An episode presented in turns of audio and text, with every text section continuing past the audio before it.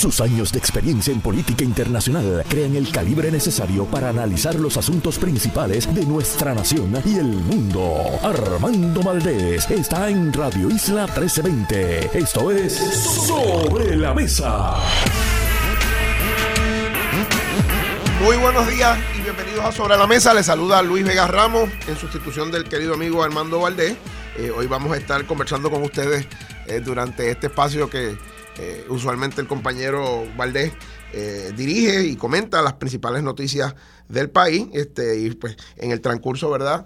Del mismo tendremos también eh, el panel político y tendremos algunos invitados e invitadas que van a estar con nosotros. Pero en esta primera hora, pues obviamente vamos a hablar sobre los principales temas de conversación en este momento, siendo este eh, uno de ellos fue, obviamente, la situación al interior de la discusión eh, del propuesto reglamento en el Partido Popular Democrático, aprobado por la Junta de Gobierno y en discusión de cara a una asamblea el, próximo 13 de diciembre. Este, como ustedes saben, pues esa asamblea se va a llevar a cabo eh, precisamente convocada por la Junta de Gobierno.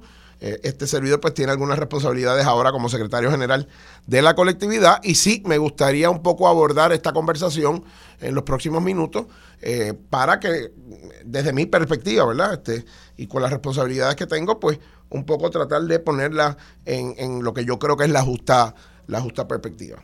Eh, hace unos meses atrás, el, el presidente del Partido Popular Democrático y presidente del Senado, José Luis Dalmau, eh, encomendó a un comité de reglamento que revisara precisamente el reglamento de la colectividad que está vigente desde el año, si no me falla la memoria, 2002. O sea, es un reglamento que tiene más de 10 años o tiene 10 años eh, sin haberse eh, revisado y se creó un comité compuesto por líderes del partido de todos los niveles, este, legisladores, legisladores municipales, alcaldes, miembros de la Organización de la Juventud, miembros de la Organización de Mujeres, servidores públicos y demás este, que ha estado bajo la coordinación y la presidencia del alcalde de Villalba y buen amigo Luis Javier Hernández. Ese comité eh, condujo por meses vistas públicas, reuniones de trabajo, escuchó la base del partido, las distintas organizaciones eh, que están en nuestra estructura y produjo un borrador de enmiendas al reglamento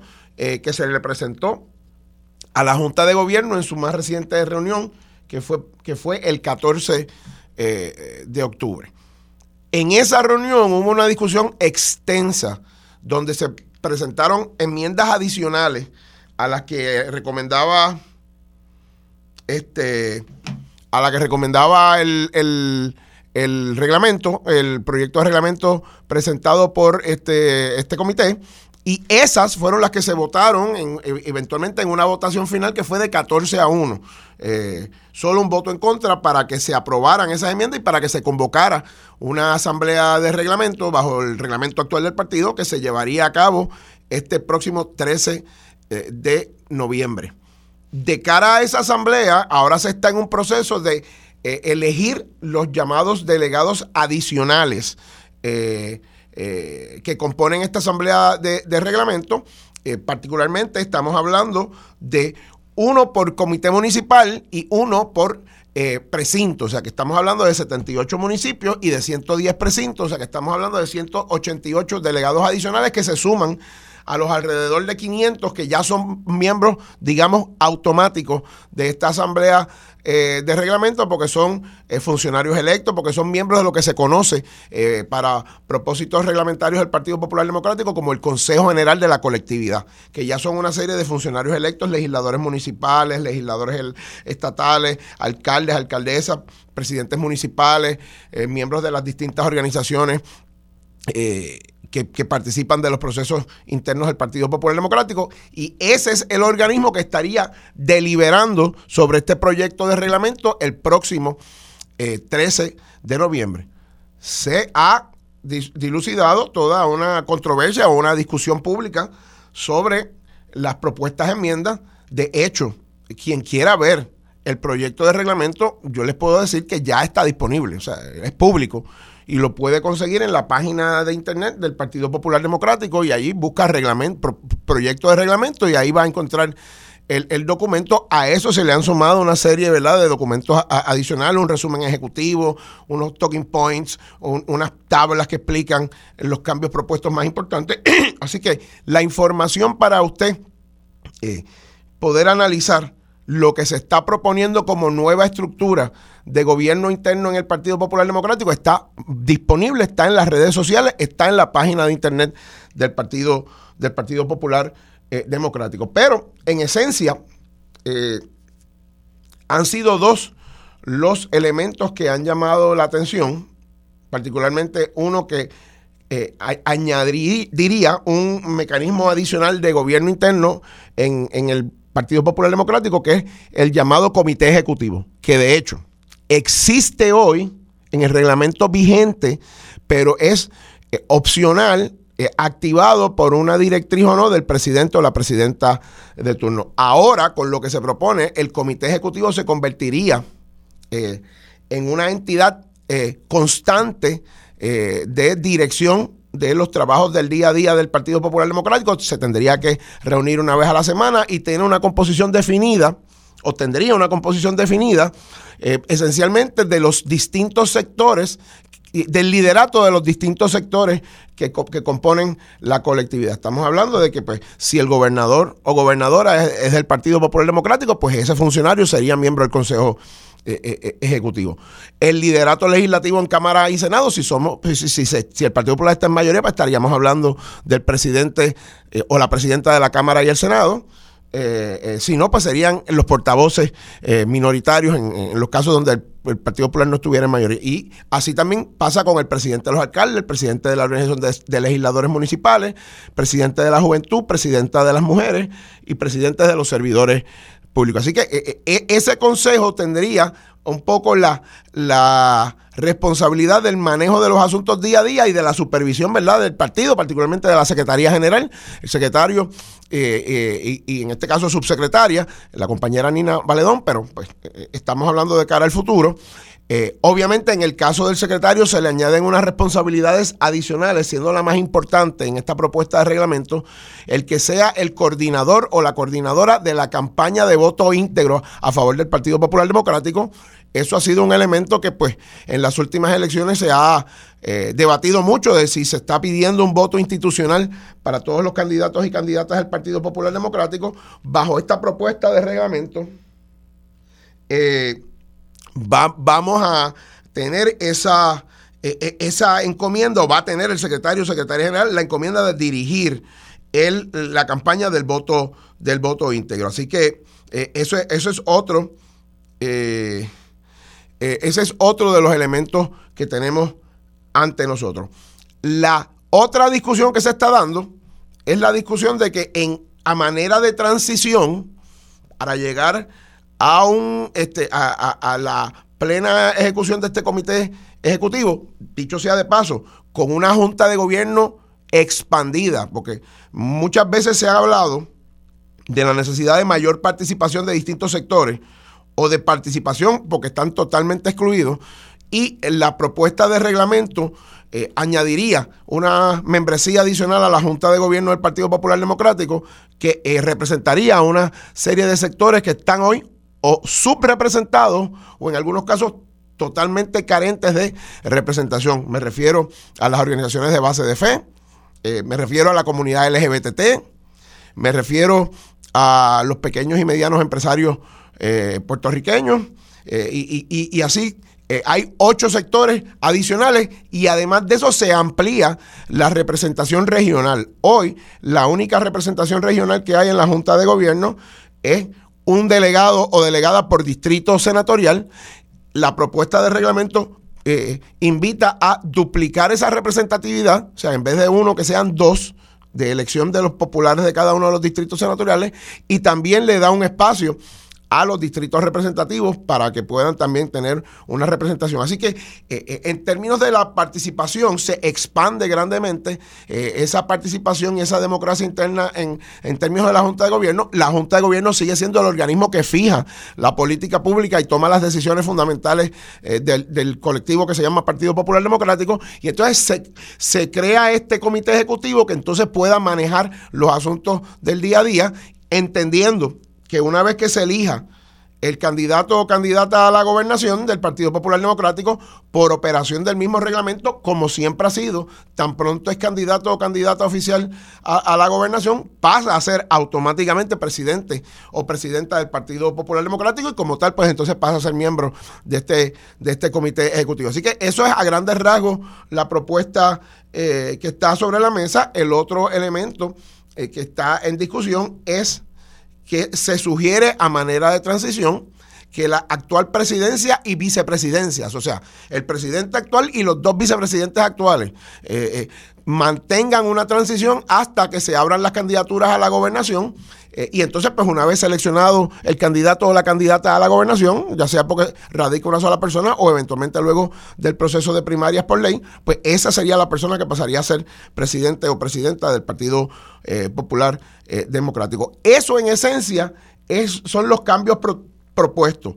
Sé que en algunos minutos vamos a tener precisamente al alcalde de Villalba y presidente del comité de reglamento que presentó la propuesta original de enmiendas que luego fue discutida y en alguna medida enmendada eh, por la junta, la junta de gobierno, que es lo que entonces se le va a someter a, los delegados del partido en la, eh, en la asamblea del 13 de noviembre, pero también él hoy, en la prensa de hoy, pues hace también eh, una expresión importante sobre una serie de eh, eh, credos y deberes que se le revisan en la propuesta de reglamento y que sería bueno también que él los pudiera explicar cuando lo tengamos en algunos minutos, porque esa parte de la discusión públicamente no se le ha dado el relieve eh, que en mi opinión debe tener. Pero iremos a esa conversación en, en, unos minutos. Sí, quiero pasar rápidamente por otras noticias que, que estamos eh, comentando en la mañana de hoy. Eh, eh, en el día de ayer hubo una larga y extensa vista de la nominada a la Secretaría del Departamento de Recursos Naturales, la licenciada Anaí Rodríguez, donde pues ella pues un poco admitió que ha habido altas y bajas en la lucha eh, ambiental eh, que se supone que esté llevando a cabo el propio Departamento eh, de Recursos Naturales. Así que la vista fue extensa, hubo una serie de preguntas, ella tuvo que enfrentar muchos cuestionamientos sobre no solo la gestión presente, sino ¿verdad? la gestión histórica del, del, Departamento de Recursos Naturales, particularmente en años recientes. y en ese sentido, el presidente del Senado, José Luis Dalmao, ha dicho que se va a convocar un caucus de la delegación del Partido Popular en ese cuerpo para este, deliberar sobre si debe o no ser confirmada eh, la licenciada como eh, secretaria eh, del Departamento de Recursos Naturales y Ambientales. Por otro lado, seguimos teniendo la triste secuela de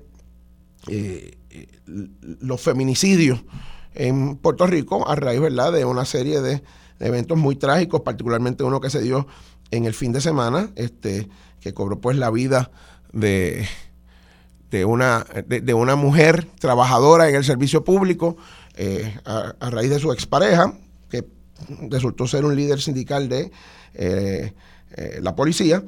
Y eso pues un poco nos trae sobre la mesa si de verdad este estado de emergencia que estamos declarando o que se ha declarado está teniendo o está surtiendo efecto.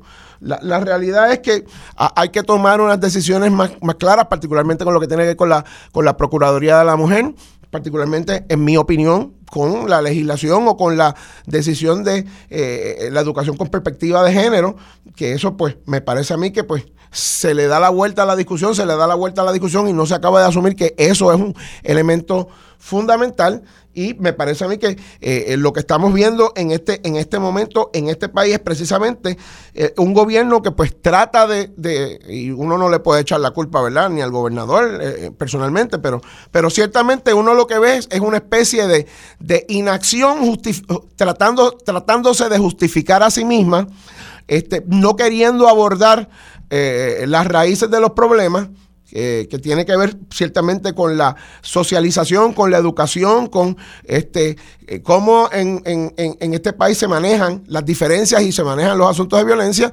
Y pues vemos un poco al gobernador un, poco aturdido, un poco sin poder dar respuestas adecuadas que satisfagan eh, o que le den tranquilidad, que le den este ruta eh, hoja de ruta al país de cómo de verdad vamos a, a, mediano, corto y largo plazo manejar esta crisis que tenemos, esta emergencia que claramente tenemos eh, y cómo de verdad vamos a la raíz del problema y no seguimos pues hablando alrededor de esa, de esa situación.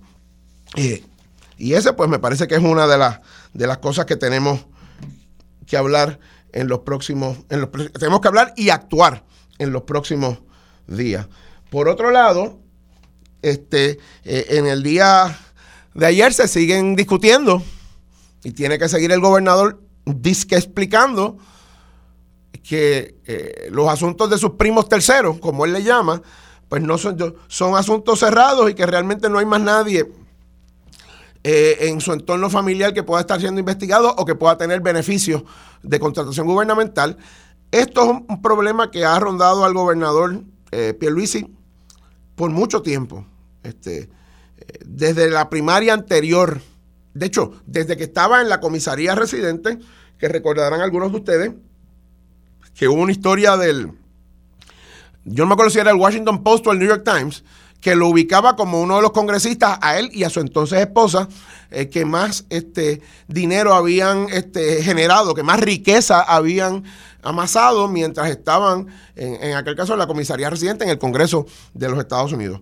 Posterior a eso, ustedes recordarán en, el, en uno de los debates entre él eh, y el otro candidato primarista que prevaleció en aquella primaria, este Ricardo Rosselló, que el eh, licenciado Pierluisi dijo que nadie en su familia, que nadie en su equipo de trabajo y que nadie eh, de sus amistades tenía contratos jugosos con el gobierno y, al otro día pues yo tuve que hacer una conferencia de prensa señalando los cientos de millones de dólares que habían en contrataciones activas.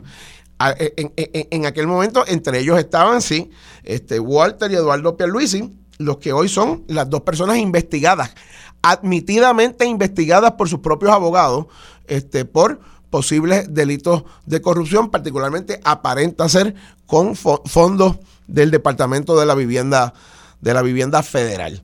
Eh, ayer el gobernador volvió a decir una de esas eh, frases que lo persiguen por ser incorrecta o por ser media verdad, eh, de que él no entiende de que más nadie puede estar implicado en la, en la investigación, de que más nadie tiene contratos y todos sabemos que eso no es correcto. Entonces el gobernador tiene el problema de que ya tiene estos dos familiares investigados, ya fue cogido en una falsedad cuando era candidato primarista, entre medio su amigo, su admitido amigo de crianza y de toda la vida, eh, eh Joey Fuente, eh, se declaró culpable por aceptar y promover donativos ilegales que acabaron promoviendo la candidatura de Pedro Pierluisi y en medio de todo eso se supone que nosotros entendamos que el gobernador está totalmente distanciado y ajeno de, de todas estas implicaciones. Me parece que eh, en ese sentido el gobernador tiene todavía muchas explicaciones que dar yo lo invitaría a que hiciera público todos los contratos,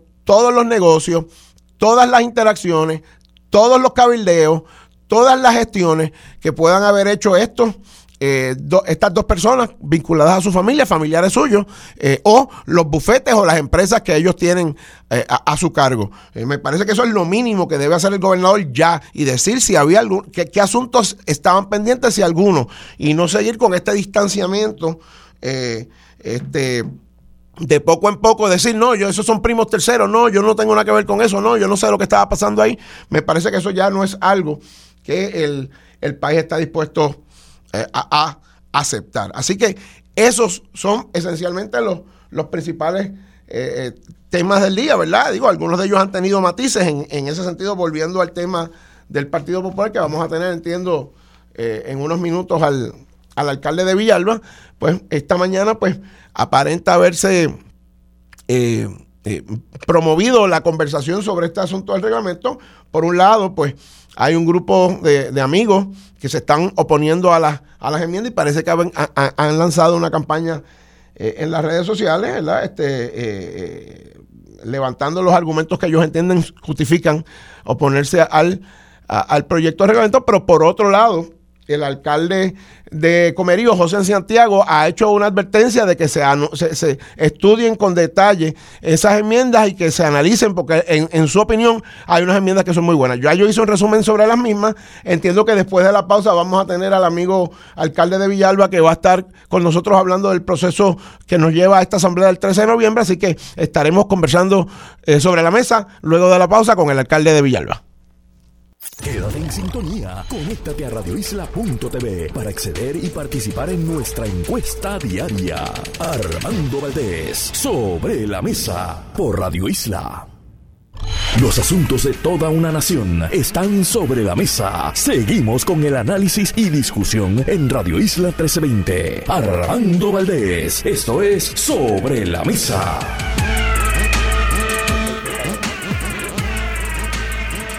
De vuelta sobre la mesa, este, en sustitución del amigo Armando Valdés, Luis Vega Ramos con ustedes. Eh, eh, entiendo que tenemos ya en línea telefónica al alcalde de eh, Villalba, el querido amigo Luis Javier Hernández, que también a su vez es presidente del Comité de Reglamento del Partido Popular Democrático. Alcalde, buenos días.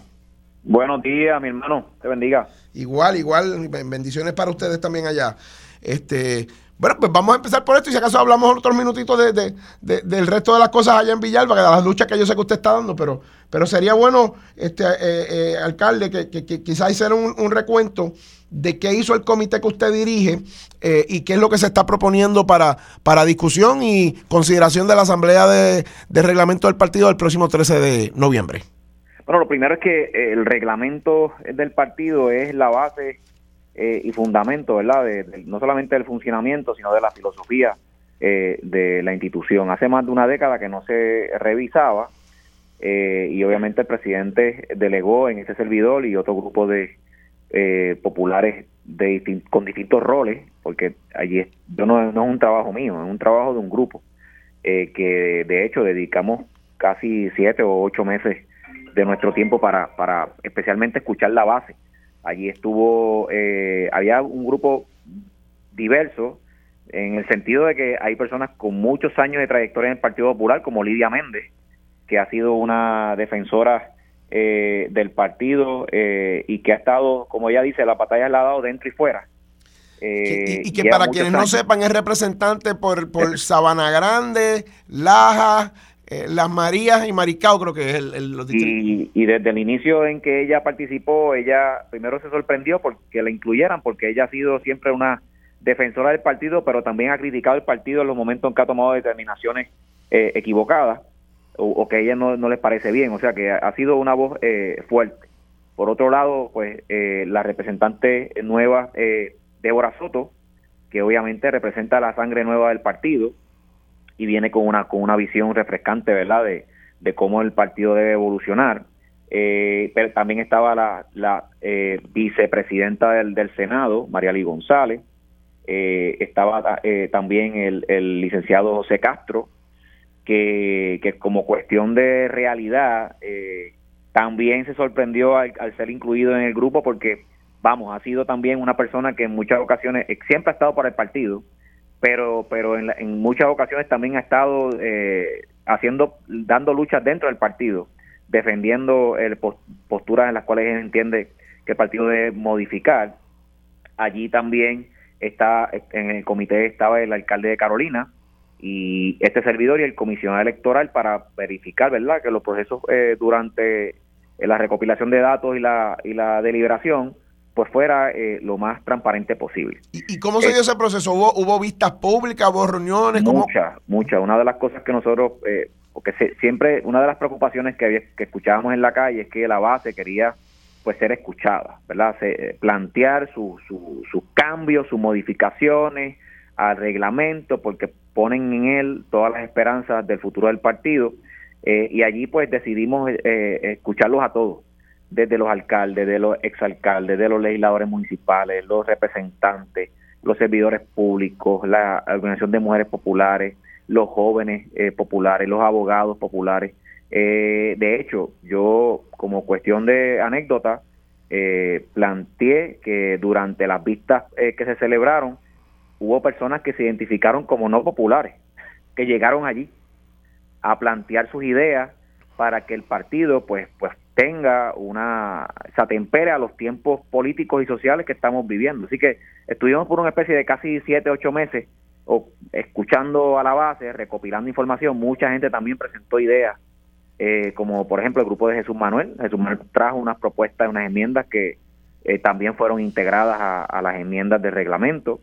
Eh, y así muchos grupos externos eh, como diálogo por Puerto Rico, que también estuvieron eh, presentando muchas muchas enmiendas eh, y todas ellas fueron incluidas en, en, este proyecto de enmiendas al reglamento, ¿verdad? Que, está sujeto a, votación en la Asamblea. Yo, en la, en la prensa de hoy hay una noticia en el, en el Nuevo Día que lo, lo cita extensamente a usted, de la periodista Gloria Ruiz Cuilan, en la cual se hace algún grado de énfasis con sobre el credo y los deberes que de, eh, que, de, alguna manera la propuesta del comité, ahora avalada por la Junta con algunas enmiendas adicionales, eh, trabaja. Yo, yo, y, sobre eso, este, alcalde, no se, ha, no se ha discutido bastante, se ha discutido mucho lo del comité ejecutivo y la, la nueva estructura y demás, pero, pero yo veo que usted está haciendo énfasis este, en, esa, en esas declaraciones públicas, en que también hay una filosofía que se está tratando de clarificar en el borrador o en la propuesta de reglamento que, usted está, que ustedes están presentando. Y quisiera que abundara un poquito más sobre eso. Claro, porque es que el partido, eh, por lo menos en términos, siempre se habla que el Partido Popular eh, ha dejado de ser un partido que siga un líder hace, o debe ser un partido que en lugar de buscar siempre tener un líder, que sea quien dicte la pauta, pues sea un partido que, que tenga establecido de antemano las causas que debe defender y que cualquier persona que quiera asumir un rol de liderato en el partido, pues debe abrazar esas causas y no venir con otras causas distintas. Digo, siempre tienen sus ideas individuales, pero siempre hay una base filosófica del partido que debe ser respetada y y como y eso ha temperado a los tiempos modernos, o sea, la gente ya no ya en lugar de seguir partidos particularmente sigue causa. Pues el Partido Popular, que siempre ha sido el defensor de la justicia social, pues debe dejar claro al país cuáles son las causas que abraza. Y dentro de esas causas eh, parte de las enmiendas al reglamento es integrar en el crédito y postulado varias causas, por ejemplo, la identidad puertorriqueña, eh, lo que es la protección del medio ambiente, tú sabes que el tema del medio ambiente es un tema que está eh, la palestra pública todos los días, en la defensa de los recursos naturales, la defensa de los derechos humanos, con todas todas estas todas estas situaciones que están ocurriendo eh, en el país, eh, el derecho a la educación universitaria. Nosotros el Partido Popular fuimos los que establecimos la Universidad de Puerto Rico y somos los defensores de la Universidad de Puerto Rico. Aquí otras personas se han abrogado esa defensa, pero realmente quien creó la Universidad de Puerto Rico fue el Partido Popular y quien debe defender y tener ser el principal defensor de la Universidad de Puerto Rico y, de la educación eh, universitaria accesible, pues somos el Partido Popular. Eh, la no privatización de los servicios esenciales, y mucha gente dice, bueno, pero es que el Partido Popular ha promovido eh, la privatización de otras cosas, sí, pero no de servicios básicos, o sea, la defensa en términos, por ejemplo, lo que es la energía eléctrica.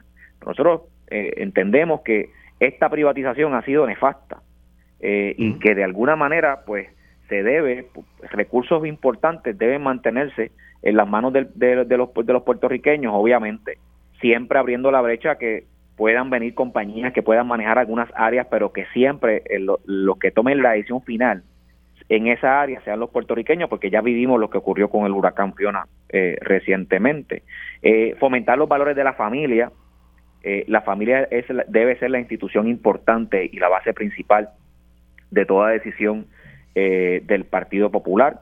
Eh, y lo que respecta a los alcaldes, lo que respecta a este servidor, pues obviamente la autonomía municipal, porque se habla mucho de que los municipios deben tener más recursos, pero sabemos que la política pública que se ha establecido recientemente con promesa y con, el gobierno actual ha sido quitarle recursos a los municipios, así que se debe eh, de, poner como, como causa del Partido Popular la autonomía municipal, la descentralización del gobierno, la, de, la gobernanza democrática que fomentó Willy Miranda Padre en, un momento en Caguas y que, y que ha sido aplicada en muchos lugares en, en, el mundo.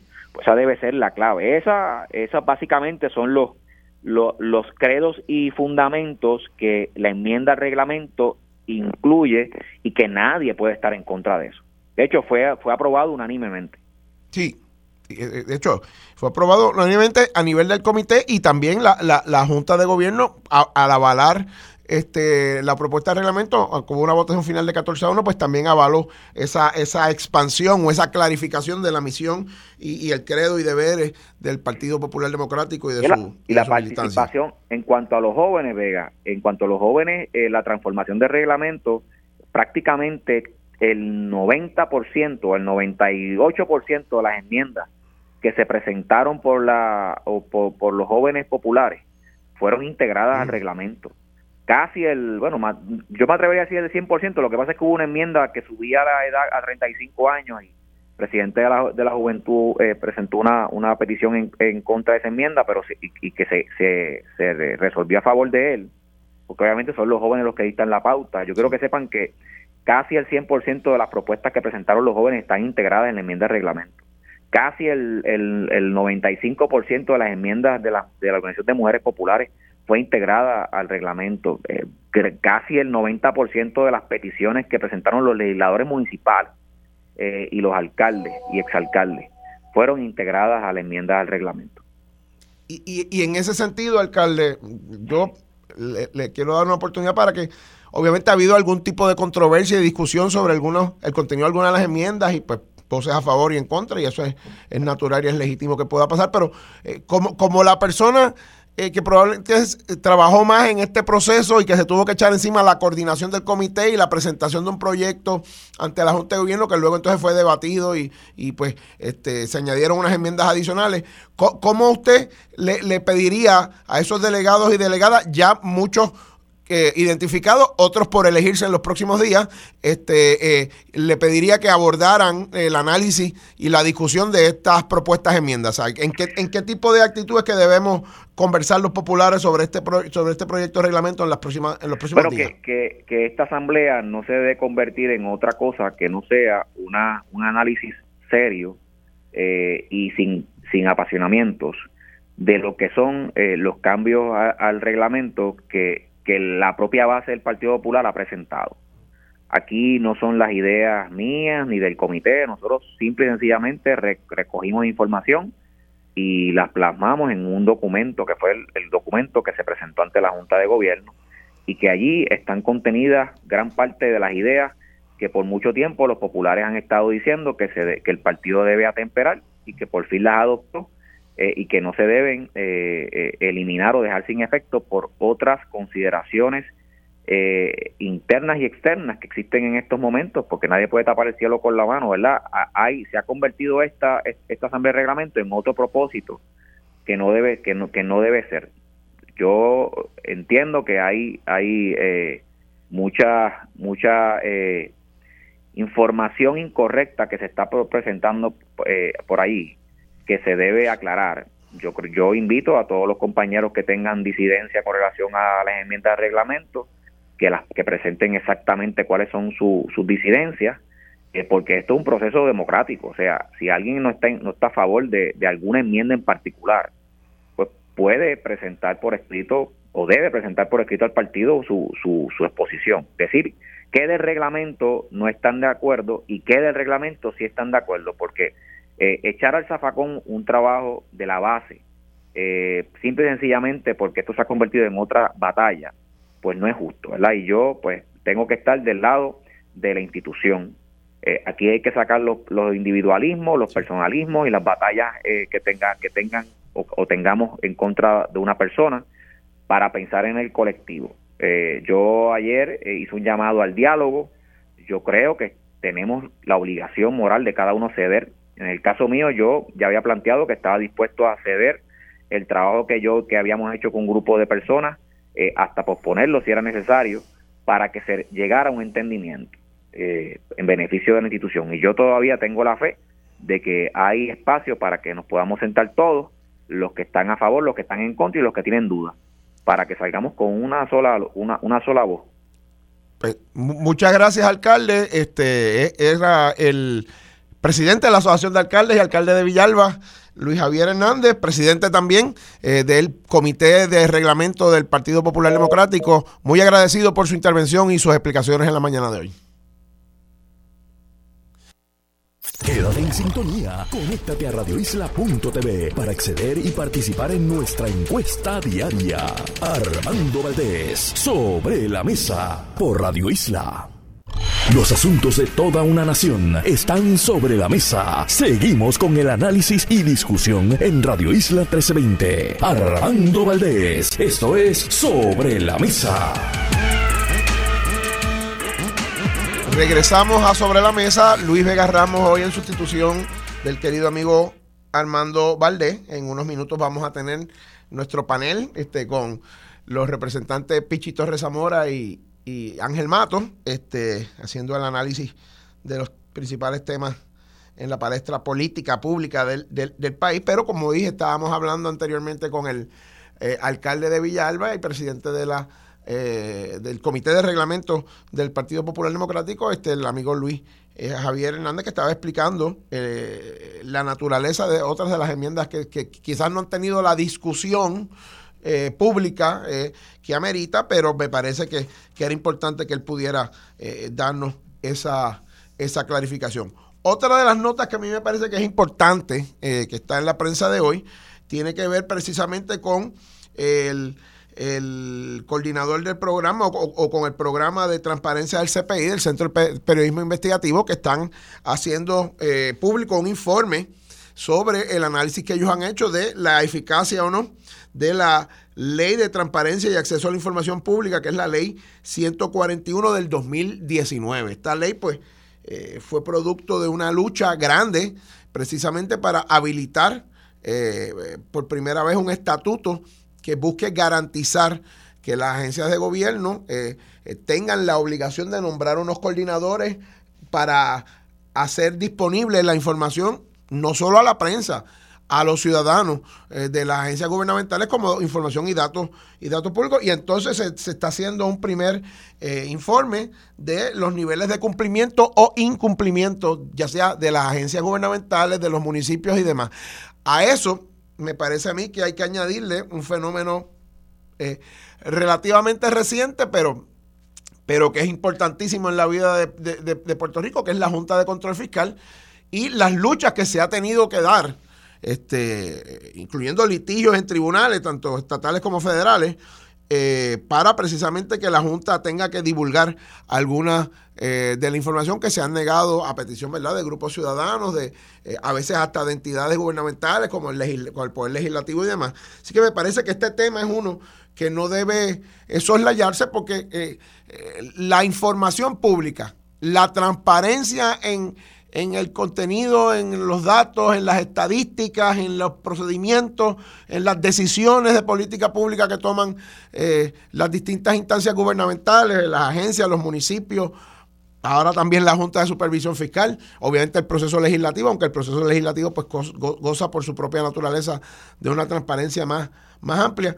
Es importante para la ciudadanía eh, el seguir luchando y ahondando para que esa transparencia se dé porque esa es la información que después nos permite, primero, fiscalizar al gobierno en el, en el sentido bueno, más amplio de la palabra, que es asegurarnos que la gestión pública es precisamente para el bienestar general, para, eh, para los mejores intereses eh, de la ciudadanía en términos generales. Y segundo, para que podamos tomar decisiones informadas sobre nuestras agencias, sobre nuestro gobierno, sobre la gestión pública en, en, su totalidad, ¿verdad? Y en ese sentido me parece que eh, esa discusión con espacios como ese como, esa ley que se logró en el 2019, con espacios como el, el, que el Centro de Periodismo Investigativo promueven, como espacios eh, otros, por ejemplo, eh, entidades que tienen que ver con fiscalizar eh, el, proceder ¿verdad? de nuestras fuerzas policíacas, ¿verdad? Pienso en Kilómetro Cero, creo que es que se llama, que dirige eh, la amiga Mari Mari. Este, eh, pienso que todos esos eh, espacios tenemos que apoyarlos en su lucha para que logremos una plena, completa y total transparencia de la información, de la toma de decisiones, de las acciones de nuestras distintas instancias eh, gubernamentales. Y eso en una democracia es uno de los asuntos más, más fundamentales y por eso me parece eh, muy importante eh, y no quería dejar pasar este desapercibido la expresión y el informe que publica el, el, Centro de Periodismo Investigativo que tiene que ver precisamente con esa, esa transparencia que debe haber en nuestra gestión pública. Por otro lado, se dice que el bono navideño va a llegar antes. Se dice por parte del el gobernador eh, que firmó la resolución conjunta de la Cámara de Representantes 398, que es la que establece eh, un adelanto en la fecha en la cual se va a estar desembolsando a los empleados de gobierno el llamado eh, bono de Navidad Obviamente eh, eso pues de alguna manera ha sido movido por la situación post-Fiona, ¿verdad? Eh, luego del paso, del paso de huracán y la necesidad obviamente de recursos económicos que hemos tenido quizás extraordinaria todos los puertorriqueños luego del paso de, esta de, esta calamidad natural que fue el huracán Fiona. Así que en ese sentido, pues se firma la resolución eh, conjunta, que es el equivalente a una ley, pero es una ley por, mm, eh, por tiempo limitado. O sea, en este caso es para el, desembolso del bono durante, durante este año, eh, el bono de Navidad durante este año natural del 2022. Así que esa es una buena noticia para los este, servidores públicos que van a tener el beneficio de, ese, de esa bonificación navideña un poquito más temprano eh, eh, en, ese particular. Volviendo a eh, el asunto de la violencia para contra la mujer o los feminicidios, la, la, crisis, también se resaltan en la prensa de, en la prensa de hoy unas expresiones de la activista eh, por los derechos humanos y los derechos de la mujer, este, Amarilis Pagán, eh, que fue, que es la directora ejecutiva del proyecto Matria y que fue ex integrante de PARE, que es este comité que se creó para la prevención, apoyo, rescate y educación en la violencia de género, pero que ya ella señala que desgraciadamente ese comité en la práctica dejó de existir desde agosto. Todos recordaremos que como parte de la discusión de qué se debía legislar eh, de perspectiva de género eh, y qué se debía establecer en el currículo, pues este comité se creó, estuvo trabajando en una serie de guías, pero después entró en una serie de choques y de controversias precisamente con el gobierno que pareció no darle el apoyo, no darle eh, el espacio para que pudiera impulsar los, los cambios que, que se querían impulsar. Y pues tenemos la triste noticia eh, por parte de una de sus eh, miembros de que en la práctica aparenta que ya dejó de existir, que ya no está aportando y que tenemos y que no tenemos ese ese espacio eh, para seguir fomentando este tema. Tenemos que ir a una pausa, creo que después de la pausa vendremos con el panel político, con Ángel Matos y con Pichi Torres Zamora. Seguimos sobre la mesa. Quédate en sintonía. Conéctate a radioisla.tv para acceder y participar en nuestra encuesta diaria.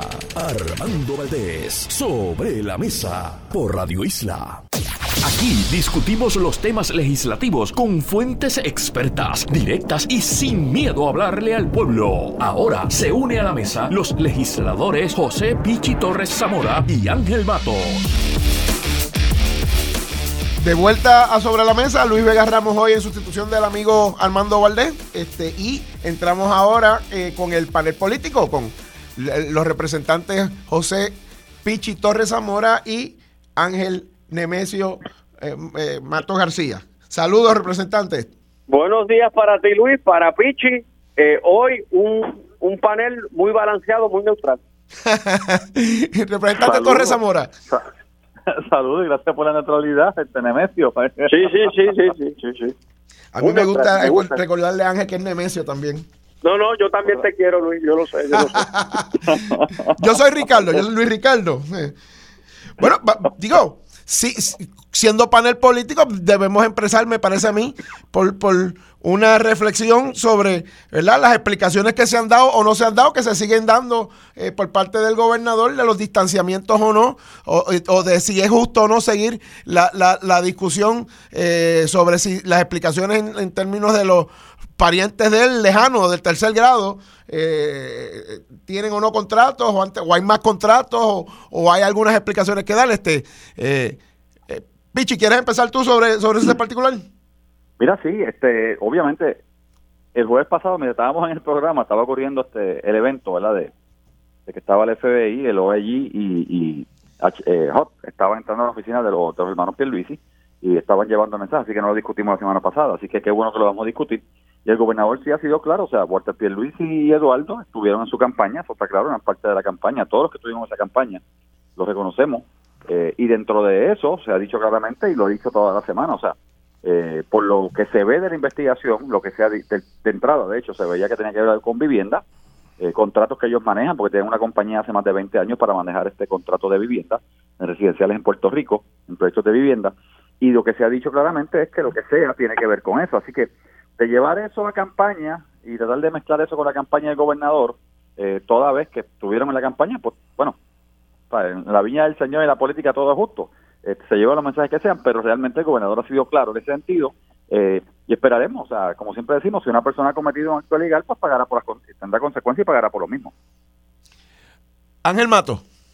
Bueno, esta controversia, el nivel de temperatura será medido según hable el celular ocupado por el gobierno federal. Aquí estamos hablando que fueron al final del camino cuatro órdenes emitidas por un tribunal de unos agentes investigadores que entienden que algo de, en esa oficina de Walter eh, Pierluisi y su señor hermano, junto con agentes del HOT, que evidentemente grafica, siendo ellos administradores de vivienda pública por muchos años, que por ahí va la controversia.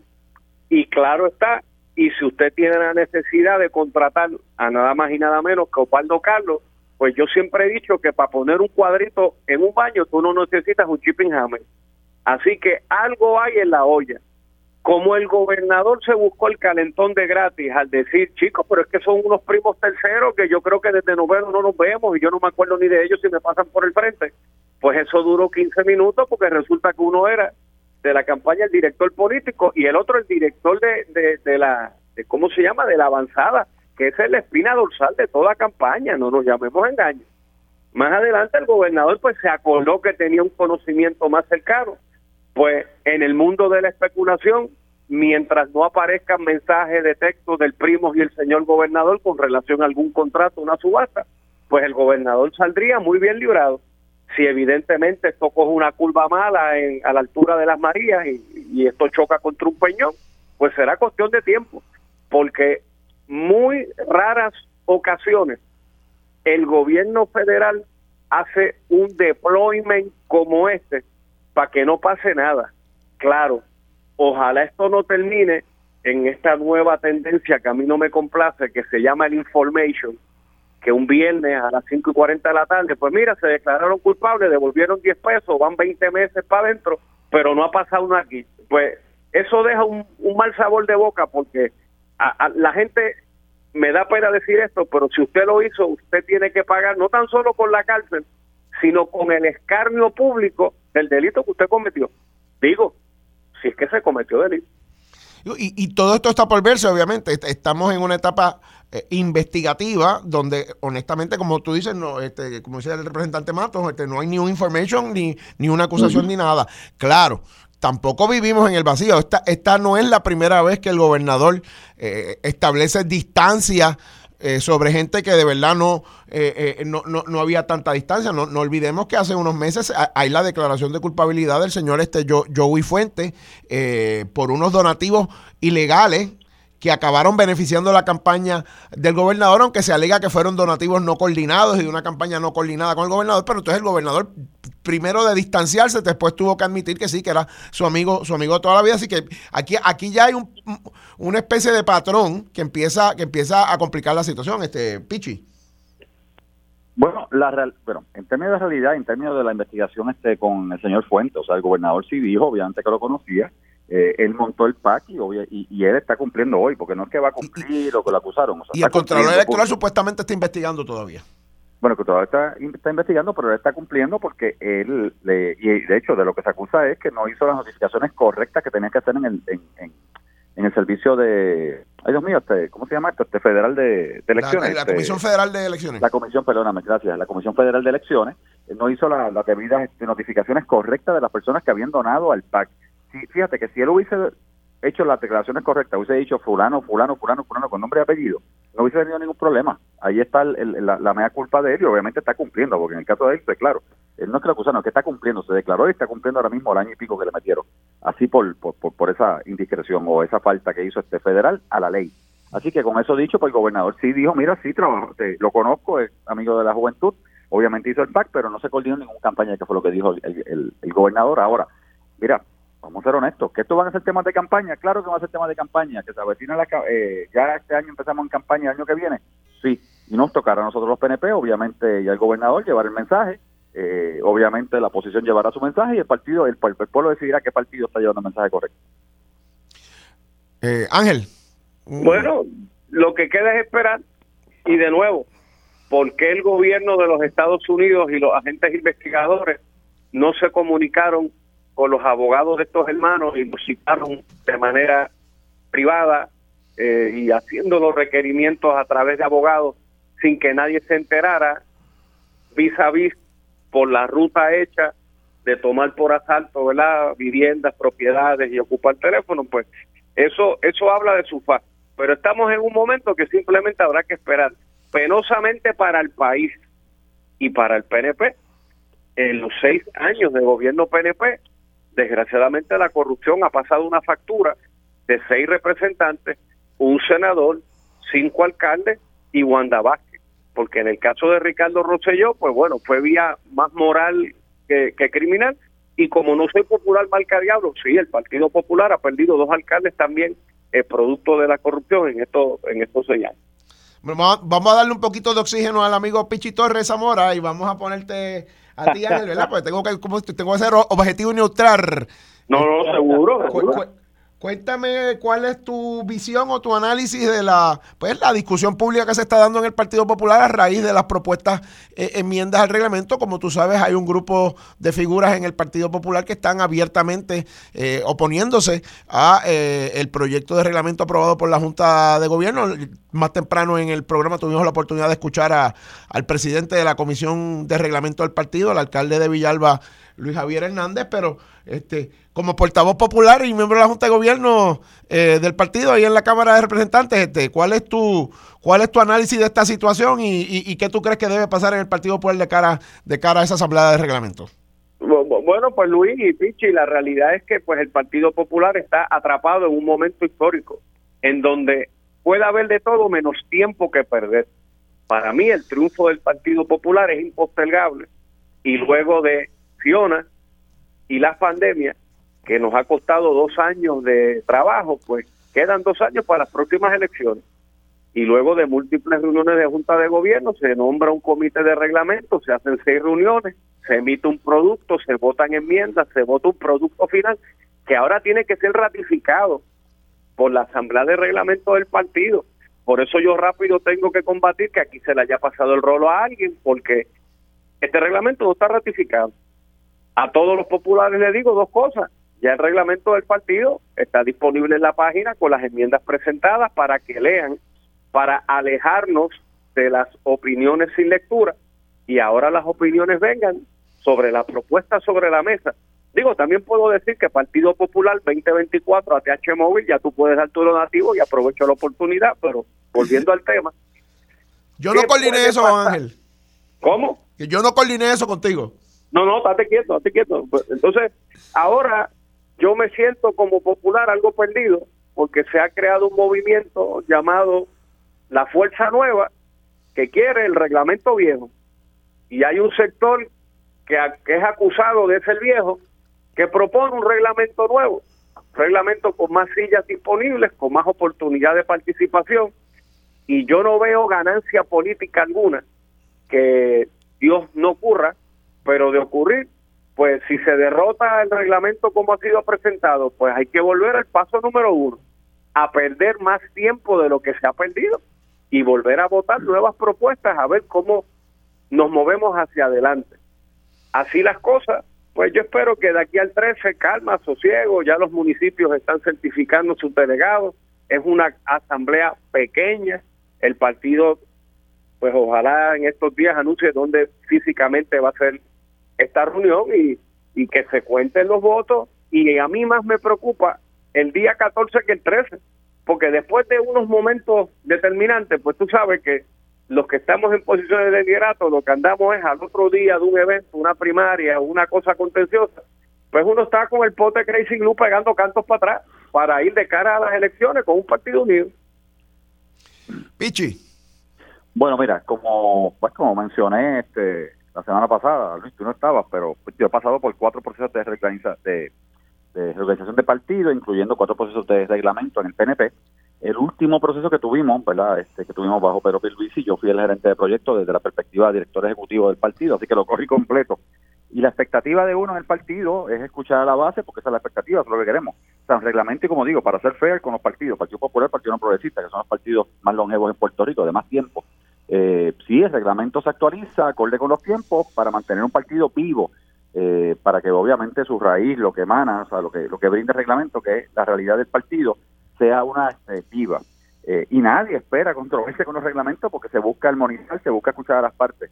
Yo todavía, siendo justo y mirando de afuera, yo todavía no entiendo cómo esto ha llegado a una controversia dentro del Partido Popular, donde ahora ya está videos y mensajes de, un grupo diciendo que no, que no vota a favor de las enmiendas, eh, ¿verdad? Y con mucha verdad delicadeza a su señoría, este, tú, Luis, como secretario, pues obviamente tienes que trabajar los procesos porque yo fui secretario también de un partido, así que eh, la encomienda que tenemos, los hombros que tenemos no es, no, es fácil, ¿verdad? Y, me quito el sombrero ante ti por, por el paso que has dado dentro de tu partido. Eh, y eso, y con eso dicho, o sea, no entiendo realmente por qué esto ha llegado eh, al punto que ha llegado. ¿Qué va a pasar? Pues mira, solamente, ¿verdad? Ustedes los populares sabrán ese día cómo se van a contar los votos, cómo se va a hacer este el trabajo y cómo se va a hacer el proceso nuevamente, los reglamentos de los partidos se enmiendan y se enmiendan para mantener el partido vivo, acorde con los tiempos y obviamente que, tengan la realidad de lo que se está viviendo en el momento el pueblo. Así es, ese es el, ese es el rol que, tenemos, ¿verdad? Ya como funcionario institucional, ¿verdad? Y, quiero ser comedido porque estoy hoy bateando de emergente por el mando y no y no fungiendo, ¿verdad? Con, la, con la eh, las responsabilidades que tengo en el Partido Popular Democrático, pero sí, ciertamente ese proceso pues se va a dar de cara al, al, 13, al 13 de, noviembre y como decía el representante Ángel Matos, pues se, ya se están eligiendo los delegados y delegadas. Pero hablando de, asuntos eh, políticos, este, eh, por ahí se hablan de juntes, de alianzas, este, y supuestamente el coordinador general del, movimiento, del movimiento Victoria Ciudadana estaba hablando muy halagadoramente de, de, una posible candidata a la gobernación este, o, de una posible alianza con este eh, una figura. Eh, ok. Adelante. ¿Qué quieres? ¿Yo, Ángel? Sí, dale, dale, dale, Pichi, sí. Mira, yo realmente, ¿verdad? Los partidos emergentes son los partidos emergentes. Ya en este ciclo electoral, este, el, el, título de partidos emergentes ya no le cabe. Ya son partidos. Vamos a empezar por ahí, ¿verdad? Eh, porque es bien fácil hablar de que son partidos nuevos, pero ya tienen trayectoria, eh, ya han tenido problemas en la Cámara de Representantes con, ¿verdad? Este, con, sus representantes que ambos, ambos representantes por acumulación de los dos partidos ya han tenido este, eh, cuestiones éticas que han tenido que ser resueltas. dentro de eso, que te puedo decir? Mira, la ley de Puerto Rico electoral está clara, o sea, la coaligación de candidaturas se eliminó en un momento histórico en Puerto Rico y tuvo una razón de ser, porque se eliminó, obviamente, el voto en Puerto Rico, el voto es el voto y se gana por la mayoría, la probabilidad de los votos, la mayoría. Hay a quien no le gusta, o sea, sí, mira, pero Luis ganó con un 30 y pico por ciento, fue una realidad, es una división de cinco partidos, eso es una realidad. Ahora, la pregunta que yo hago, porque se habla mucho de coaligar candidatos, de nominar un candidato, de las alianzas, ¿por qué quiere, por qué estos partidos quieren alianzas? Por el bien de Puerto Rico o simplemente porque quieren ganar por ganar. Porque yo lo que estoy viendo es que hay, o sea, hay ciertos líderes aquí de estos partidos llevando el mensaje de coaligar, de candidatos, de alianzas, alianzas, alianzas, y lo único que escucho eh, de, de, coletilla es para ganar, para ganar, pero no escucho el por qué. Porque yo soy honesto, y siendo honesto con, nosotros, con los partidos, ¿verdad? El partido que yo represento, el PNP y el partido que representa Ángel. Tanto el PNP y el PP sabemos dónde estamos parados, sabemos lo que defendemos, sabemos que somos conservadores o liberales algunos, sabemos y hablamos claro de lo que queremos hacer por el pueblo puertorriqueño, siempre con, obviamente, ¿verdad? Cada cual en su bando, a veces coincidimos, a veces no coincidimos, pero le hablamos pueblo, al pueblo y le presentamos propuestas. Pero hacer una campaña de unir, de coaligar, de un candidato único por ganar por ganar, ahí es que está el problema. Entonces, ahí va a decir un verdadero problema para el pueblo puertorriqueño. Representante Ángel Mato, sobre esas posibles alianzas y demás. Que siempre son, son temas de temporada que no llegarán al año electoral y no serán ejecutadas, porque ninguno de los partidos, incluyendo ahora los partidos minoritarios, que tienen presencia en la figura de legisladores municipales, por darte un ejemplo, eh, dos escaños, tres escaños en Cámara y tres escaños en el Senado, dos de victoria, uno de dignidad, porque Chaco, el, doctor eh, Vargas Vidal corre, ¿verdad? Es una candidatura independiente. Pues nadie va a poner en sacrificio ni en prenda eso. Eh, ese, ese sueño de que un partido minoritario, digamos el PIB en San Juan, no va a postular candidato a alcalde y prefiere perder un legislador municipal en donde la legislatura de San Juan es de las más dietas, más sesiones, más dinero paga, pues eh, no correrá porque de nuevo, hoy, sin ninguna enmienda a las leyes electorales, pues esos dos partidos se paran y dicen, eh, en este municipio voten para aquí porque yo no voy para allá, pero el elector hará eso por fe y porque simplemente la solución es votar donde te están diciendo que voten. No necesariamente tú necesitas una enmienda a la ley electoral para que la cara de un candidato salga en todos los partidos y que, pues, ¿verdad? Si tú eres un legislador de distrito, que tú aparezcas en todos los cuadrantes, que es más o menos una idea de cómo tú puedes emitir un voto eh, coaligado aquí en la isla, ya sea que tú votes íntegro o votes por candidatura, yo creo que simplemente es una discusión como cuando presentan la segunda vuelta, cuando presentan los referéndums revocatorios, que vamos a dejarnos de chiquitas, compañeros, en una isla tan pequeña como la nuestra, que la política es una estufa low, medium, high, que es una estufa que nunca se apaga, es para que la estufa esté en high cada cuatro años. Porque si tú pones una segunda vuelta o un referéndum revocatorio, al otro día de las elecciones nace el movimiento, del o sea, el que perdió va a decir, ah, pues ahora hay que buscar los votos para sacar a Pichi que salió gobernador. Pues, pues, pues, pues sería un abono al caos de, una isla tan pequeña como la nuestra. Si esto fuera un país que en vez de 3 millones fuéramos 30 o 300, pues tú lo miras.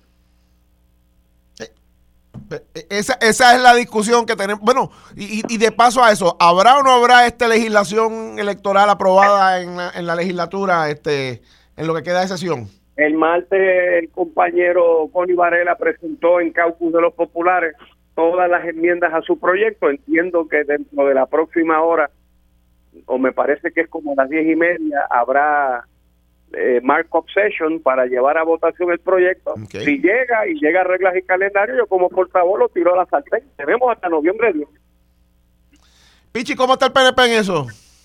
Mira, bueno, este, obviamente en el PNP se, dice que no, que no hay apoyo de parte de la delegación del PNP a la posibilidad de hacer esas enmiendas o no.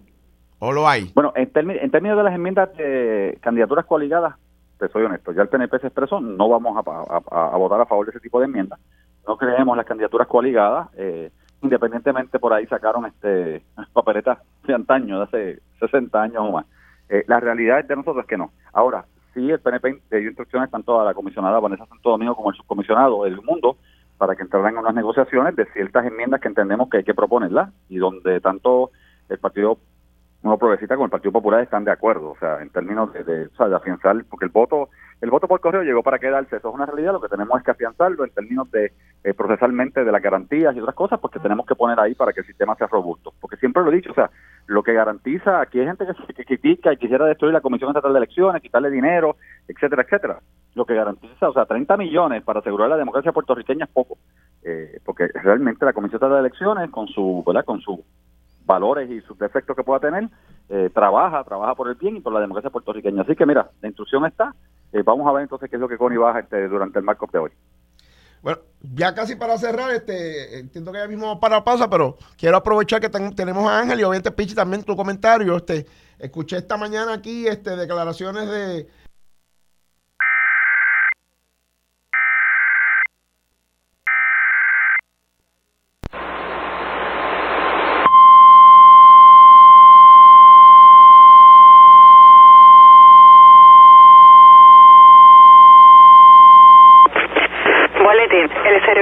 Nacional de Meteorología en San Juan ha emitido un aviso de inundaciones repentinas para Guayanilla, Peñuelas, Ponce, Sabana Grande y Yauco hasta las 12 y 15 de la tarde.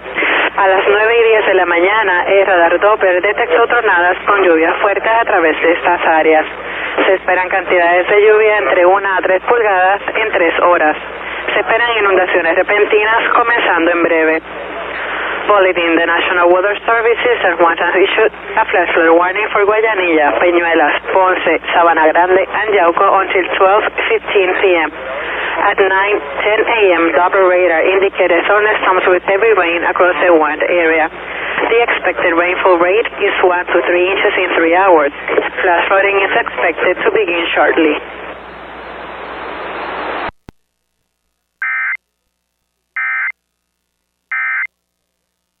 Los restaurantes, el yunque, el luquillo, no van a ver. Pues obviamente es un día malo para el turismo del país. ¿Y, qué tú dices que va a hacer la Cámara de Representantes sobre ese tema? Que yo sé que es uno que tú trabajas mucho. Hay que, bueno, hay que ir, hay maneras de comunicarnos nosotros directamente con los representantes legales de esa empresa, porque nadie toma una decisión tan catastrófica de la noche a la mañana. Y lo que queremos es estar seguros que si hay algo que este gobierno pueda hacer para salvar esas visitas, se haga. Pichi. Mira, de acuerdo totalmente con Ángel, yo siempre he dicho que una de las industrias, ¿verdad? Los sectores económicos más fuertes que tiene Puerto Rico es el turismo, tenemos que aceptarlo, o sea, tenemos que sacarle valía, ¿verdad? A las costas, a las playas, a, eh, los campos, a la montaña. Eh, y desgraciadamente, o sea, desgraciadamente, o sea, tú tienes una oferta porque había una oferta de todo, ¿verdad? De todas las personas aquí que venden o no venden eh, crucero, ¿verdad? En Puerto Rico, eh, de paquetes de crucero, donde estaba la oferta de Carnival de noche a la mañana, veintipico de paradas, un montón de paradas, no es cualquier cosa, o sea, no estamos hablando de un palco que viene tres semanas y se va, como a veces pasa. Yo salgo a Puerto Rico de, puerto intermedio, no, no, no, estamos hablando de, 27 paradas con todo lo que eso eh, conlleva. Eh, Carnival, normalmente, mira, Carnival era el crucero de los puertorriqueños en un momento dado, Ángel, tú me corriges, pero el crucero del puertorriqueño. El puertorriqueño de, clase media se daba su crucero en, donde, en Carnival. Iba ahí el Muelle San Juan y se iba a sus siete días a descansar eh, y hay que investigar por qué pasó esto y si obviamente este, la APP que parte de lo que está pasando es la APP que tenemos que hacer para que eso no, no, no, suceda y no perdamos más cruceros. Bueno, les agradezco a ambos su participación en el panel. Este es un privilegio haber tratado de moderarlo. No sé si lo hice exitosamente, pero. No, no, exitosamente y análisis neutral. Bueno, muy neutral. Así que eran José Pichi Torres Zamora y Ángel Matos García, de parte del, parte del panel político aquí de Sobre la Mesa. Vamos a una pausa y regresamos con otros invitados. Quédate en sintonía. Conéctate a radioisla.tv para acceder y participar en nuestra encuesta diaria. Armando Valdés, Sobre la Mesa, por Radio Isla. Los asuntos de toda una nación están sobre la mesa. Seguimos con el análisis y discusión en Radio Isla 1320. Armando Valdés, esto es Sobre la Mesa. De regreso a Sobre la Mesa, Luis Vega Ramos hoy bateando de emergente por el amigo Armando Valdés y agradecemos ¿verdad? la confianza de, poder estar en sustitución de él. Eh, y entiendo que tenemos ya en en línea telefónica al amigo Jaime Pla de la Asociación de, Hospitales. Buenos días. Muy buenos días, Luis. Un placer estar con ustedes. Gracias, gracias por eh, eh, comunicarte con nosotros para que pues hablemos un poco precisamente de uno de los temas que yo creo que es de los más importantes que tenemos, porque tiene que ver precisamente con la calidad del servicio médico y con la calidad de los, de los eh, profesionales del servicio médico que podemos retener entrenar y asegurarnos que se queden en Puerto Rico. Eh, y en ese sentido, pues quisiera, quisiera que nos hablara sobre eh, lo que el gobernador planteó ayer eh, y la posibilidad de que se puedan usar este, fondos federales del programa de Medicaid para aumentar las residencias en los, en los hospitales privados, ¿verdad? ¿En, qué contexto se da esta, esta posibilidad y, y cuál es la posición que ustedes están impulsando que se tome lo más pronto posible? Mira, lo que sucede es que eh, hay, hay dos eh, situaciones que el gobierno federal eh, ha trabajado con nosotros y algunas de ellas son a nivel nacional. Y una es que en los fondos de Medicare, cuando se le paga a los hospitales, los hospitales que tienen residencias médicas se le da un diferencial de dinero en el pago. Mi sugerencia es que eso mismo se haga en Medicaid en Puerto Rico. Si es un 5%, porque entonces se le da un diferencial de pago a los hospitales que tienen residencias médicas de una cantidad de dinero adicional para poder desarrollar nuevas residencias médicas, que es el factor más importante que yo creo que tenemos que trabajar desde el punto de vista de tener más especialistas en Puerto Rico. Y, y ante la imposibilidad de tener dinero, pues si nosotros logramos que Medicaid en las asignaciones que vienen ahora que se van a, se tienen que producir el, el 16 de, de diciembre como, como máximo, porque sabes que ahí vence toda la estructura financiera de los Estados Unidos y ahí estamos metidos nosotros, pues que en lo que se dé dinero se hagan dos cosas. Uno, que el año pasado nos dieron una asignación de 200 millones para atender la situación de mejores reembolsos para los para los proveedores. Y eso ah, fue una ayuda importante. A los hospitales se le dio un 5% adicional, a los médicos se les subió el fee schedule, y, y eso va en el camino que usted estaba hablando, ¿verdad? Eh, y entonces lo que yo me gustaría ahora es ver cómo podemos aumentar esos 200 a 500 millones de dólares si es que nos dan una cantidad sustancial adicional. Y en adición a eso, que, la, que la, los pagos a los hospitales que tienen residencias tengan una diferencial adicional para poder seguir desarrollándola. Pero, pero para que esto se haga, tiene que ser expresamente legislado por el Congreso, en, como hemos hablado en la fecha de alrededor del 16 de, de diciembre, precisamente para, porque, eh, para que entendamos, el Congreso eh, por los últimos años ha tenido unos unos procesos este, presupuestarios que lo que han hecho es de parcho en parcho y lo que hacen es eh, aprobar presupuestos por poco tiempo porque no se pueden, las peleas de demócratas y republicanos pues eh, no, han permitido verla un proceso más ordenado y dentro de esa discusión de ellos, de los, de, los presupuestos operacionales de ellos, es que caen programas importantes, en este caso los fondos de Medicare que, particularmente tienen que ver, son los que nutren la, la, tarjeta, la tarjeta de salud. Para, para subir esto de 200 a 500 millones de dólares. Es necesaria una acción eh, eh, eh, del Congreso, o sea, esto no lo puede hacer el gobernador por la vía administrativa, aunque haya, aunque haya hecho una expresión ayer en la reunión con ustedes. Bueno, lo que sucede es que yo creo que es más fácil en una expresión del, del gobierno de los Estados Unidos, porque entonces no tenemos que bregar con la Junta de Control Fiscal. ¿Verdad? Ya ese dinero viene con unas directrices específicas, que fue lo que pasó el año pasado. Eh, lo que pasa es que nosotros estamos hablando de que se necesitan eh, una permanencia de esos fondos de cuatro o cinco años, porque como usted sabe, una de las cosas que buscan las agencias acreditadoras, cuál es la estabilidad financiera que usted tiene para desarrollar y mantener una residencia. No es, no es decir, la puedo hacer, es cuánto dinero usted tiene. Así que si a nosotros nos dan cinco años, pues nosotros podemos ir al ACME y decirle, mire, nosotros tenemos un, un funding adicional que se le está dando a los hospitales que tienen residencias para eso. Por eso es que es importante el que de alguna manera el Congreso haga alguna mención en, en, eh, la manera en que eh, produzca el, el, el, bill que va a ser, ¿verdad? Sí, sí, porque el, año pasado, el año pasado eh, una de las maneras de conseguir esos 200 millones es que lo decía, este, estamos le damos le damos 3.2 y le vamos a dar dos, 200 millones más para que ustedes mejoren la situación económica de los proveedores. A mí me gusta la idea de los 500 millones porque no es solamente a los proveedores.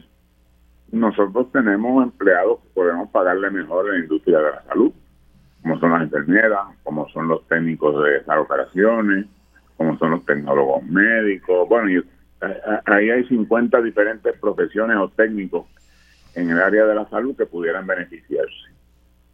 sea, que, que la gestión específica es ahora con el liderato congresional este, para que eh, eh, eh, en esa asignación que se va a hacer o en esa reconciliación presupuestaria que se va a hacer después de las elecciones congresionales, que ya son prácticamente la semana que viene, este, se incluya esa partida específica de 500 millones de dólares que sería la que permitiría este financiamiento de los programas de residencia en los hospitales privados de Puerto Rico. O sea, eh, eso es lo que estamos buscando en Arroyo de Bichuela. No es una acción del gobernador o de la Asamblea Legislativa acá, sino el, el, que, el que eh, eh, enfilemos los cañones en la dirección de que cuando se apruebe esta reconciliación presupuestaria en algunas semanas, ahora a mediados de diciembre, la, partida de 200 millones no solo se mantenga, sino que se, se pueda tratar de subir a 500 millones de dólares.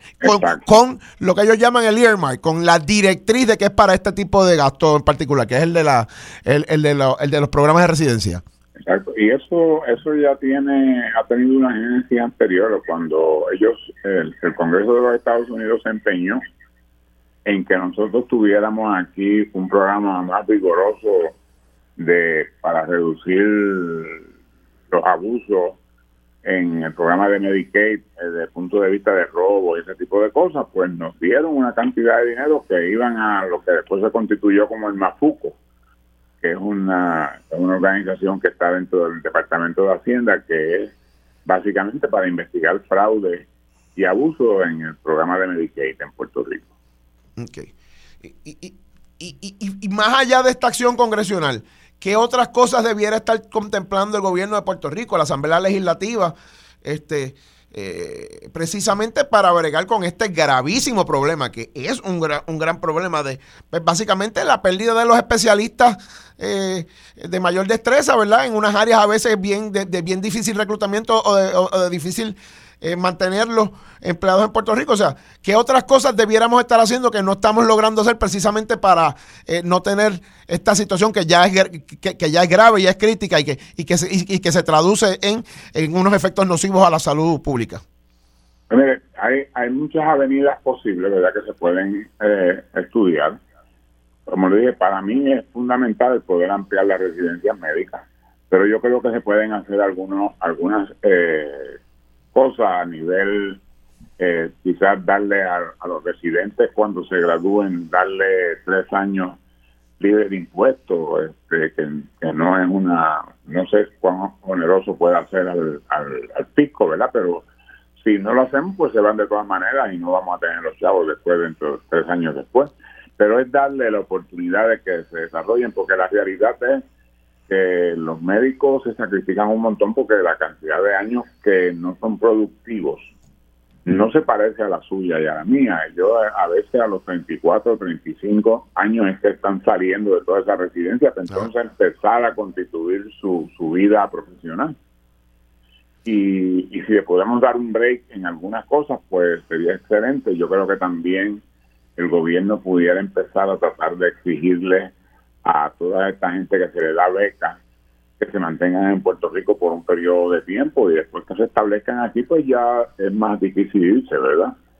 Eh, la otra cosa que yo creo que es importante es que tenemos que mejorar a nivel privado y a nivel de otros planes adicionales al de Medicaid por, por el plan vital, los reembolsos que se le dan a los proveedores.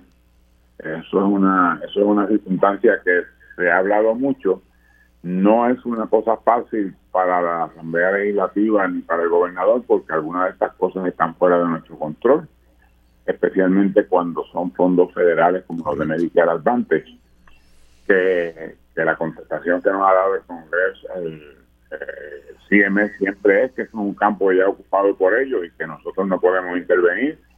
Y las legislaciones que ustedes han hecho en el pasado con referencia a esas, todas han fracasado, ya ha sido por impugnación en, las cortes o por inhabilidad de los funcionarios públicos de poderlas implementar.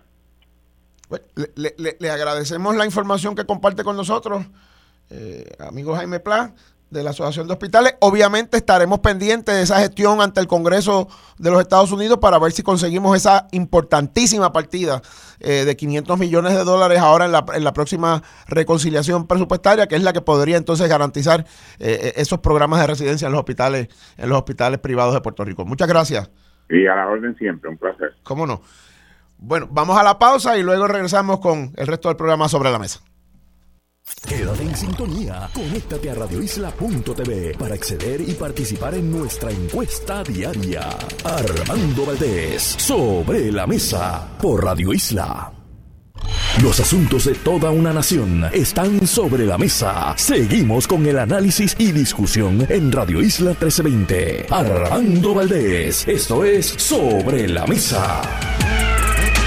De regreso a Sobre la Mesa, Luis Vega Ramos en sustitución de el amigo Armando Valdés y obviamente también bateando de gente por, por el amigo eh, Guillermo San Antonio Hacha, que también iba, iba a tener una participación hoy, pero eh, otros compromisos lo, lo, lo, detuvieron. Ahora tenemos con nosotros a la amiga Mariela Butler eh, de la Organización para la Naturaleza, que nos tiene una muy buena noticia de un esfuerzo que se va a estar llevando a cabo este, los días 4 y 5 de noviembre, pero Vamos a dejar que ella sea la que dé los detalles de, esta, de esta iniciativa, como dije, de la Organización para la Naturaleza. Mariela, buenos días. Hola, muy buenos días. Muchas gracias por esa introducción mañanera. eh, sí, como usted estaba diciendo, para naturaleza, ¿verdad? Como modo de, ¿verdad? Para los amigos que no nos conocen, para la naturaleza es una organización sin fines de lucro que buscamos integrar a la sociedad en la conservación de ecosistemas naturales, ¿verdad? Entonces, este próximo 4 y 5 de noviembre vamos a estar llevando a cabo la actividad de la siembra 2022.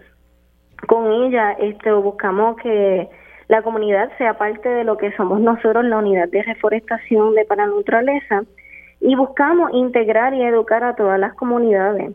Esto promoviendo lo que es el movimiento ecológico y dándole la oportunidad a esto a la ciudad, a los ciudadanos y a la comunidad a unirse a lo que es la reforestación en, nuestro preciado Puerto Rico, ¿verdad? Esto, así que eh, esta actividad como modo de, ¿verdad?, de cómo va a correr, vamos a estar donándole a las personas aproximadamente cuatro árboles. Eh, cuatro árboles y estos árboles bien, bien, bien importantes que sean reservados en la página pln.org eh, diagonal la siembra vamos, vamos con calma. Entonces, básicamente ustedes van a estar en esos dos días repartiendo árboles eh, autóctonos de Puerto Rico para la reforestación del país. Esto era una actividad que ya ustedes tenían programada. No, esto no es post Fiona, esto estaba programado. Lo que se hizo fue recalendarizar después de Fiona, ¿verdad? Sí, así mismo. Así como usted dice. Y, entonces, los que estén interesados en, recibir estos árboles, obviamente para eh, eh, apoyar el proyecto, ¿qué, tienen que registrarse con antelación al 4 o al 5 en esta página que tú acabas de decir ahora, que, te invito a que vuelvas a, que vuelvas a explicarlo. Claro que sí. Eh, la página sería pln.org diagonal la siembra. O si no, eh, también estamos en nuestras redes sociales en Para la Naturaleza Puerto Rico. Eh, pueden encontrarnos en Facebook, Instagram. ahí vamos a estar. Entonces, una vez, una vez que se registren eh, y pidan pues, básicamente ponerse en fila, de la información que tengo aquí, es que entonces el 4 y el 5 esto de alguna manera va a funcionar como una especie de servicarro en unos puntos de la isla. ¿Pudieras explicarnos un poquito más sobre eso? Claro que sí. Para recoger estos árboles vamos a estar localizados en seis distintos puntos, ¿verdad? De, de Puerto Rico.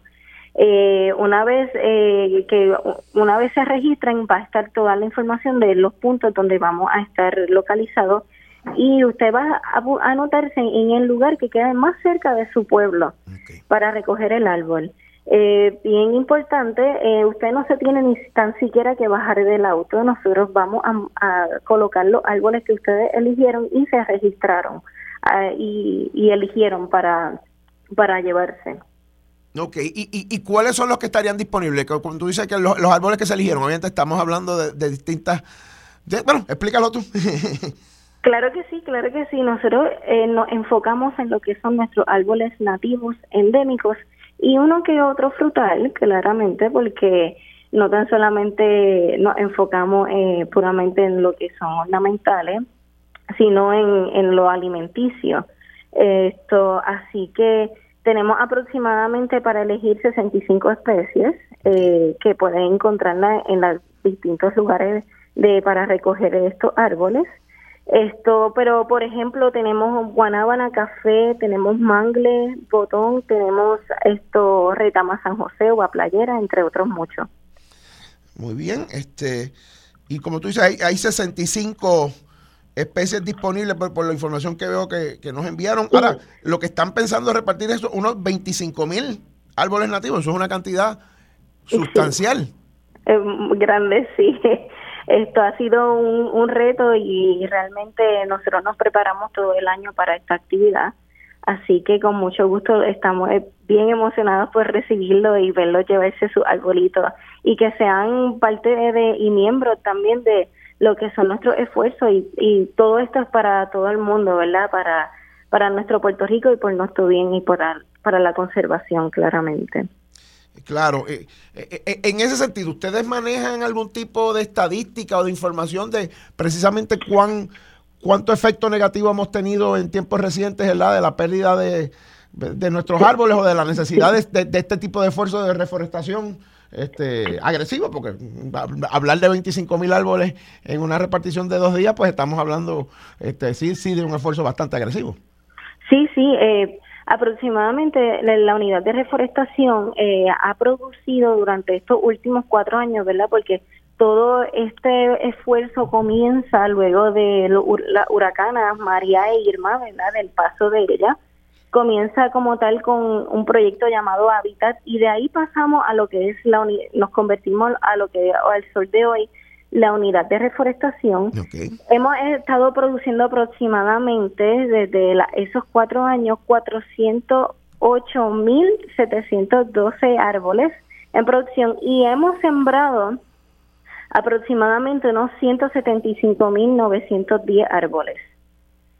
Aproximadamente, no me diste el número exacto. El número exacto y, es que digo aproximado porque es contando, nosotros no paramos. Así que, que, es, mucho, mucho el trabajo. Nos encontramos con muchos retos, pero, pero se ha logrado.